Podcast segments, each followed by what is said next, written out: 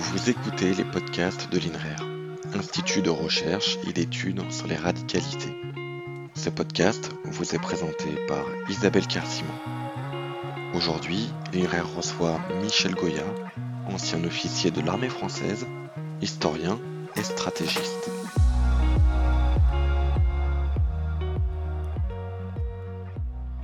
Bonjour colonel Goya.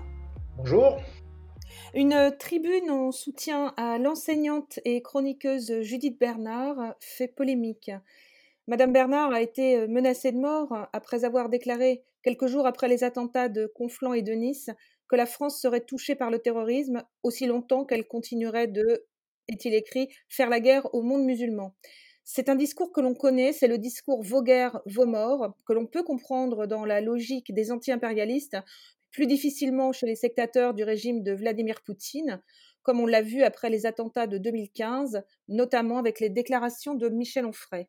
Euh, oui, c'est alors tout d'abord, il faut bien préciser que tout débat sur la vie de la nation est évidemment euh, légitime hein, euh, et ne justifie en rien, évidemment, des, menaces, quelles qu'elles soient, et qui sont, proprement inadmissibles.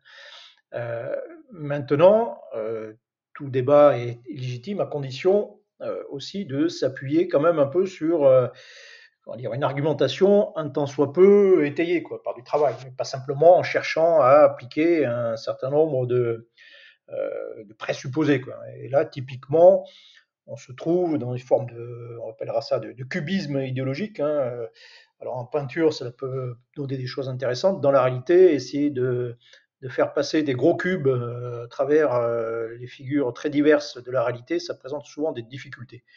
Euh, et là, typiquement, le gros cube, c'est quand même l'idée globale que l'État français, sans doute manipulé par des puissances, de l'argent, est forcément oppressif et que ses forces, ses instruments de sécurité, police et militaires, sont avant tout des, instruments, des instruments destinés à écraser, écraser les peuples ou des catégories d'individus et des peuples qui, euh, des catégories qui forcément se rebellent euh, et, que cette action, voilà, en réalité, c'est cette action qui suscite une réaction dont on peut comment dire, critiquer euh, la, forme, l'ampleur, la violence, etc., mais qui, au fond, est peut-être un petit peu euh, justifiée. Quoi.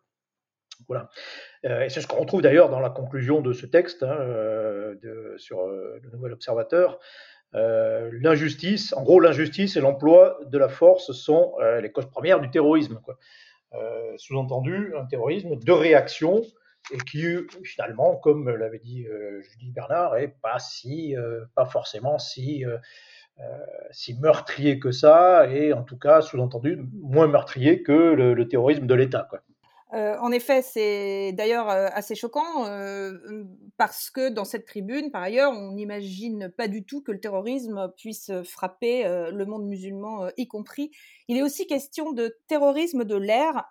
Il serait bon, je pense, que vous nous rappeliez quelle est la définition du terme terrorisme et quels sont les faits.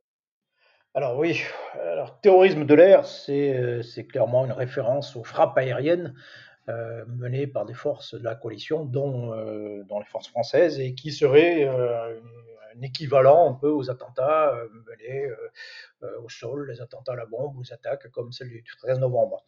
Bon, alors cette équivalence, est, en réalité, c'est un vieux marronnier, quoi, hein, c'est, qui date de plusieurs dizaines d'années et qui, qui, qui pourrait qui pourrait s'appuyer sur des, choses concrètes, on en reparlera certainement, mais, euh, mais en l'occurrence, est complètement faux. Euh, rappelons que euh, le terrorisme, c'est un mode d'action dont le but premier est, euh, comme son nom l'indique, de faire peur par des actes volontairement odieux. Alors c'est un acte qui est essentiellement politique. Alors il peut être criminel, hein, on peut terroriser des gens pour à titre de représailles, pour faire peur, ou, il peut avoir des motivations religieuse, purement religieuse. Euh, mais globalement, c'est euh, surtout un acte politique, euh, avec l'intention de faire peur, l'intention de provoquer un effet, un effet politique, en faisant peur et en frappant les, en frappant les esprits. Et la notion, l'idée du terrorisme de l'air, c'est de dire voilà, on fait la même chose, et cela sous-entend en réalité, ça sous-entendrait une intention, une intention de, euh, de faire peur à la population, de frapper sciemment la population et de lui faire peur. C'est possible. Hein, euh, c'est la politique du régime d'Assad vis-à-vis des, des, populations des zones révoltées, hein, quand on balance des, des barils d'explosifs par hélicoptère au-dessus des gens, oui, il y a une intention très claire de pas faire discrimination et de frapper. Euh, mais en l'occurrence, euh, accuser euh, les forces françaises et particulièrement, enfin les forces occidentales et particulièrement les, forces françaises, c'est c'est une aberration. Quoi. c'est absolument pas le cas. Alors on peut discuter des modalités de l'emploi de la force, on le fera sans doute, mais il ne s'agit en aucun cas de terroriser la population. Et quand ce, texte euh, fait, cette tribune euh, fait référence à la doctrine choc et effroi, sous-entendant qu'il s'agit d'effrayer, de, frapper, de choquer la population, c'est une aberration. Euh, en réalité, il s'agissait de frapper les dirigeants irakiens à l'époque et les autorités militaires. Donc je note au passage d'ailleurs que dans, cette tribune, il n'y a, aucun exemple concret sur, sur un terrorisme de l'air français. Et je mets au défi d'ailleurs de donner un seul exemple où les forces françaises auraient sciemment attaqué les populations civiles dans les opérations que nous menons. Donc voilà, cette équivalence est à la fois fausse et je dirais même indécente. Une autre équivalence est faite dans cette tribune puisqu'il y est dit que la notion de guerre contre le terrorisme, dont vous pourrez nous parler aussi, qui est une notion qui ne devrait pas e-, exister, war on terror en fait, est critiquée, elle est critiquée dans le texte comme étant une doctrine concernant la France et appliquée par elle. Alors, c'est en partie vrai. il faut revenir à l'origine, c'est une expression américaine qui date là pour le coup qui est une réaction euh, aux, euh, aux, attaques du 11 septembre 2001, et où c'est la grande déclaration de guerre à la terreur, bon, qui était expression qui était très critiquée à, l'époque. Alors on comprend, on prend comment dire, le, les motivations de cette, cet emploi des termes. Il s'agit d'abord de, mobiliser, c'est une sorte de retour. Hein. Le, terrorisme cherche à frapper les esprits, bien on, par une sorte euh, de, contournement, de retournement, on utilise également euh, cette expression pour mobiliser euh, les esprits face à, dans cette guerre et face à, ses ennemis.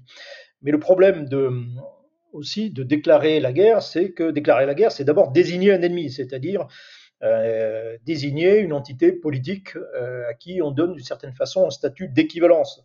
Un ennemi, c'est quelqu'un à qui on va engager une forme de dialogue très violent, pour le coup, oui, il y avait des, formes d'action et de, réponse, et de réaction, et que la guerre, ça se termine d'ailleurs le plus souvent par une soumission ou par, euh, des négociations, rarement par, la destruction. Et là, en l'occurrence, euh, le problème, c'est que euh, ben, on se trouve d'abord, on n'a pas envie de négocier du tout avec quoi que ce soit avec ces gens-là, on n'a pas surtout envie de leur donner un statut quelconque. Et donc, l'idée, c'est à la fois de déclarer la guerre pour mobiliser et en même temps de déclarer la guerre à, euh, en France on parlera de, des égorgeurs de Daesh et on n'utilisera même pas d'ailleurs l'expression euh, État islamique.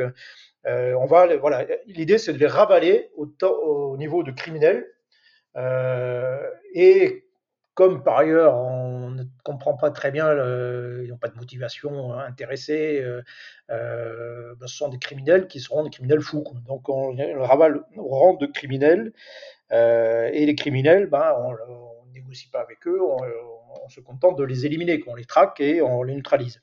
Euh, et donc, cette criminalisation, il y a une forme de criminalisation de, de la guerre qui, euh, qui un certain nombre de, catégories. L'action de police, ce n'est pas la guerre, ce sont des choses euh, assez différentes, euh, mais qui a pour effet de, bah, de, simplifier les choses. C'est à nouveau un gros cube, hein, d'une certaine façon, hein, le, terrorisme. C'est, on abstrait les choses, on met dans le même sac des acteurs et des motivations qui sont très différentes, et on nie la, dimension politique de, la chose.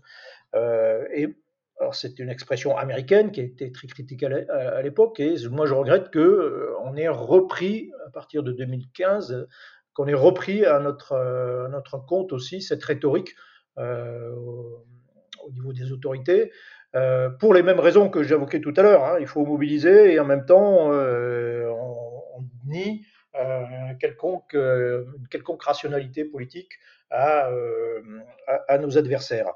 Euh, et donc oui, on a repris cette, euh, cette expression. On parle au Sahel, on parle de groupes armés terroristes. Euh, alors c'est plus simple comme dans, dans le discours, hein, mais en réalité c'est là aussi c'est quelque chose qui cache euh, une grande diversité et nous condamne aussi, d'une certaine façon, à une forme de, guerre éternelle. Hein. Si on est face qu'à des psychopathes et des criminels, euh, bah, il n'y a pas d'autre solution que de les éliminer. Bon, et les éliminer, euh, bah, ça, s'avère compliqué. C'est-à-dire que on nie aussi toute idée que qui pourrait avoir des motivations, que dans cette diversité de, motivations, enfin des motivations euh, euh, complexes, que parmi les gens qui font partie de ces organisations, euh, euh il y a des gens qui ont de, des bonnes raisons éventuellement de se révolter localement.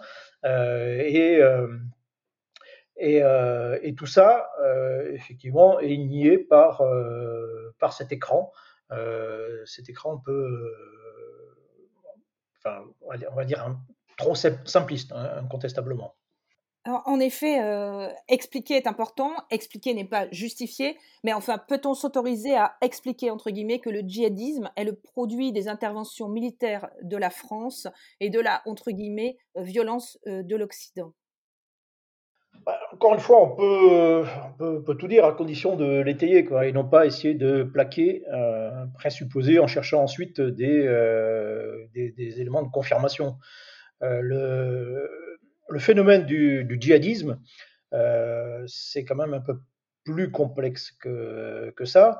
Euh, c'est d'abord effectivement d'une certaine façon un phénomène de réaction, réaction euh, à l'origine notamment à l'agression soviétique, à l'invasion soviétique en Afghanistan, réaction à la présence américaine dans le pays des lieux saints, en Arabie Saoudite. c'est donc c'est une forme défensive, mais c'est aussi une réaction à la corruption, à la corruption des euh, des sociétés arabes essentiellement en premier, lieu. Hein. les, premiers adversaires des organisations djihadistes, ce sont les, États arabes, euh, mais corruption aussi de l'Occident, etc. Enfin, c'est tout c'est à la fois un projet défensif. Euh, contre les croisés, contre les juifs, contre. Euh, mais bien avant ça, hein, il y a eu plusieurs phases de djihadisme dans le, dans le passé, hein, bien, euh, réaction à l'invasion mongole, etc. Donc c'est souvent euh, initialement une, réaction d'un monde qui se sent agressé, et, en tout cas humilié. Et c'est aussi la raison pour laquelle il y a aussi un projet de, de, régénération. Souvent, c'est l'idée de revenir euh, à une sorte de pureté euh, religieuse, de revenir à ce qui avait fait la force euh, des origines de, bah, la conquête arabe, hein, de, l'empire arabe, donc revenir un peu à l'origine et, voilà non seulement chasser, chasser les étrangers, mais éventuellement bah, développer une nouvelle société dans le monde arabe et musulmans en premier lieu, euh, comme dans les, endroits où euh, l'État islamique ou les organisations djihadistes, ont, de manière générale, ont pu s'implanter durablement au nord du Sahel, ou, l'État islamique dans le, dans le nord de, l'Irak et, l'est de, la Syrie. voilà, et avec dans le projet, projet final de quand même d'une grande extension, l'extension le, la plus large possible. Donc c'est un mélange de motivations qui va euh, de projets qui vont bien au-delà euh, de la simple réaction à, euh, à des opérations, des interventions militaires étrangères et en particulier occidentales. c'est un projet qui ne concerne pas donc que l'Occident, mais qui concerne surtout le monde musulman. le djihadisme, c'est le phénomène djihadiste, c'est surtout une, forme de guerre civile en réalité à l'intérieur de, euh, du, monde musulman. Euh, et euh, pour tout dire, les, moi, j'étais pas forcément très, très favorable à l'intervention de la France en 2014, ou que la France rejoigne la coalition menée par les Américains en 2014 contre l'État islamique. je considérais que jusqu'à présent, on n'avait pas fait la, guerre à l'État islamique qui existe bien avant, hein, qui, qui, existe sous ce nom depuis 2006 et qui existait sous notre nom bien, avant, que, que voilà, cet État islamique finalement ne nous avait pas attaqué. en fait, j'avais tort.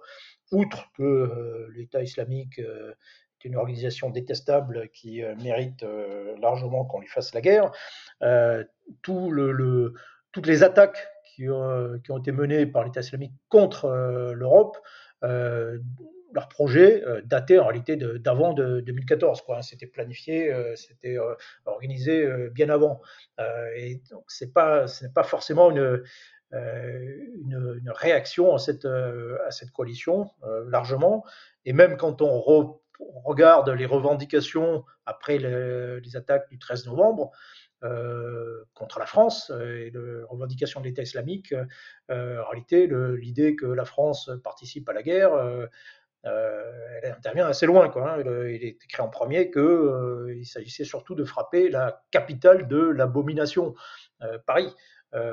ces gens-là nous, nous attaquent parce que nous les attaquons aussi, parce que nous sommes en guerre, effectivement, mais ils les attaquent aussi parce que, euh, pour ce que nous, nous, sommes en réalité, pour la société que, nous représentons et qui, euh, pour eux est euh, une abomination et qui est pratiquement le, contraire de, de, ce qu'ils souhaitent, et particulièrement en France. Merci pour ces rappels tout à fait essentiels. J'en reviens à un autre aspect de la tribune qui concerne les modalités de, l'engagement en Syrie, euh, que, vous, que vous critiquez d'ailleurs euh, vous-même? Euh, oui, alors on peut revenir effectivement sur ces modalités. Alors la tribune cite l'exemple de l'article du colonel de Grier disant voilà, ben, nous employons beaucoup nous n'employons en fait en réalité, nous, forces occidentales et forces françaises, à une échelle en réalité assez réduite, euh, de, de, la puissance de feu. Voilà, nous utilisons des moyens aériens euh, ou de l'artillerie en l'occurrence, et que tout cela provoque un certain nombre de, de dégâts dans la population. Je note en détail d'ailleurs dans la tribune, on cite le cas de la ville de Anjib en Syrie. bon, problème, c'est que n'existe pas. Hein. Donc c'est un détail, mais qui montre bien euh, quand même globalement un petit peu le, le, le, manque de sérieux, le manque de fondement euh, de, quand même de, ce texte. Alors pour revenir sur ces modalités, ce que dit, euh, alors oui, je suis, je d'accord avec lui, nous, employons la, employons la puissance de feu, mais d'abord, rappelle que oui, ça fait des dégâts de la population. Pourquoi ça fait des dégâts de la population? D'abord parce que c'est hélas assez mécanique. Quelles que soient les précautions que nous prenons, euh, enfin que les forces occidentales prennent en tout cas, euh, en utilisant par exemple que des munitions euh, guidées, en, sélectionnant assez, assez judicieusement enfin, les cibles, bah, régulièrement, enfin de temps en temps, mécaniquement, il y a forcément un pourcentage de, de, de bombes qui, euh, touchent la population. Alors, dans l'absolu, c'est en réalité, c'est euh, une très très faible partie de, euh, tout ce que nous faisons, mais, au bout du compte, oui, dans, dans le temps, dans l'ampleur, ça finit par représenter beaucoup de morts. bon, mais il faut préciser quand même aussi, pour rester un peu plus dans le détail technique, qu'une grande partie, euh, il y a eu beaucoup de morts en réalité à partir du moment où ce sont euh, les forces irakiennes, parce que ce texte aussi oublie quand même une chose, oublie complètement de parler euh, de, bah, des, gens, des locaux, qui eux combattent ces, organisations. on a un peu l'impression que c'est nous contre eux. C'est la France et l'Occident contre, contre les Arabes. Euh, en réalité, non, c'est quand même avant tout euh, les Arabes contre d'autres Arabes, euh, et, nous aidons, nous aidons en l'occurrence le, gouvernement irakien. et c'est ce gouvernement irakien qui décide aussi souvent, ces forces irakiennes qui décident souvent de la manière dont on emploie nos, forces. et donc, et notamment dont on emploie ben, nos, frappes aériennes, etc. S'il y a eu beaucoup de morts, en réalité, notamment dans la bataille de Mossoul, c'est parce que bah, les Irakiens, ont, on a changé les règles d'engagement, on les a assouplis au profit des Irakiens.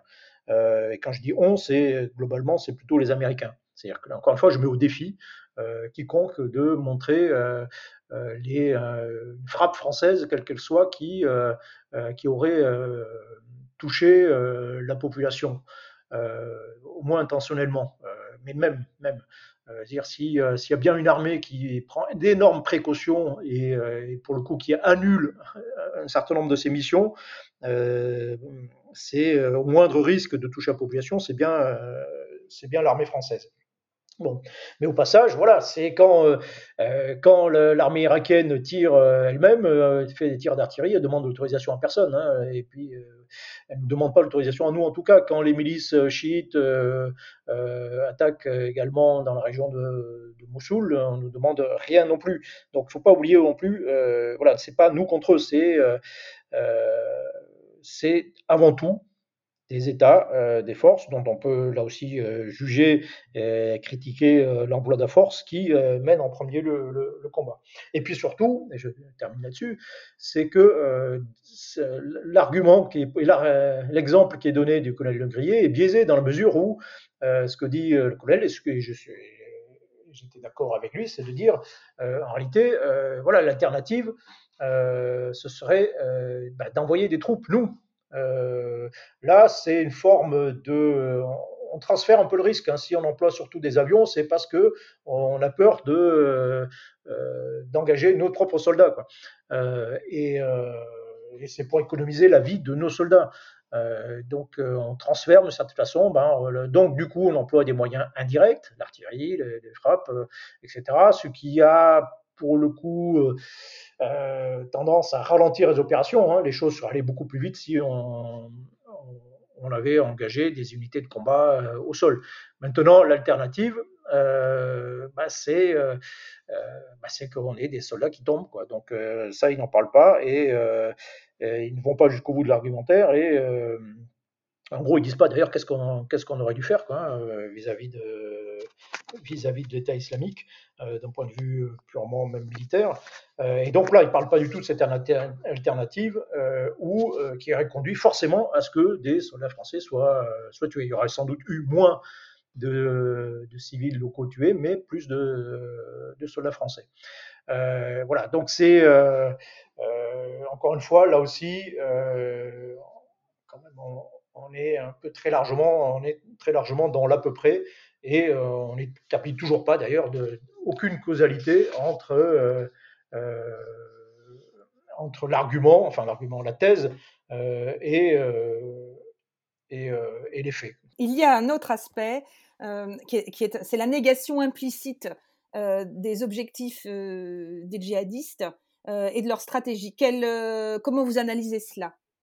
Alors, bah, c'est euh, oui, là aussi, c'est euh, dans, ce schéma, il y a toujours euh, la négation, même si le texte dit voilà, il y a des motivations multiples, etc. Mais, mais pour revenir toujours, en gros, c'est quand même une réaction. quoi. c'est quand même une réaction à notre action violente, à, à, nos frappes, à nos bombardements, etc. c'est bah, c'est effectivement extrêmement euh, simplificateur, qui est une réaction, euh, on est en guerre, hein, qui est que ces gens-là réagissent à, nos attaques, euh, ou, que nos attaques d'ailleurs soient également des réactions aux leurs, c'est quelque chose qui est, assez logique, mais ça ne se réduit pas à ça. c'est derrière tout ça, on, l'a dit, il y a un véritable projet qui est indépendant d'ailleurs de, de ce que l'on peut faire. Hein. Pas parlé, mais euh, ces, euh, ces, groupes djihadistes attaquent, euh, ont attaqué des, des pays qui n'ont jamais largué la moindre bombe sur, sur un pays arabe. Hein. Encore récemment, l'Autriche, on peut, après l'attaque de, de, Vienne, on peut chercher en vain en quoi l'Autriche est responsable de euh, d'une quelconque agression contre un pays euh, musulman. Et citer la même chose sur, euh, pour, les attentats qui ont eu lieu en Suède, etc. Pour parler simplement de, de l'Europe. Mais bon, on considérera encore une fois, qu'il s'agit là de l'Autriche, la Suède font partie du, monde des croisés et que ça suffit en soi pour justifier des, attaques. voilà, mais il y a aussi des attaques encore très récemment au Mozambique, où il y a tout un village qui a été massacré dans des, conditions absolument atroces. Plus de, plus de 50 euh, villageois ont été, ont été, euh, ont été massacrés. on serait bien en peine de trouver en quoi le, Mozambique a attaqué ou a agressé, fait la guerre au monde musulman.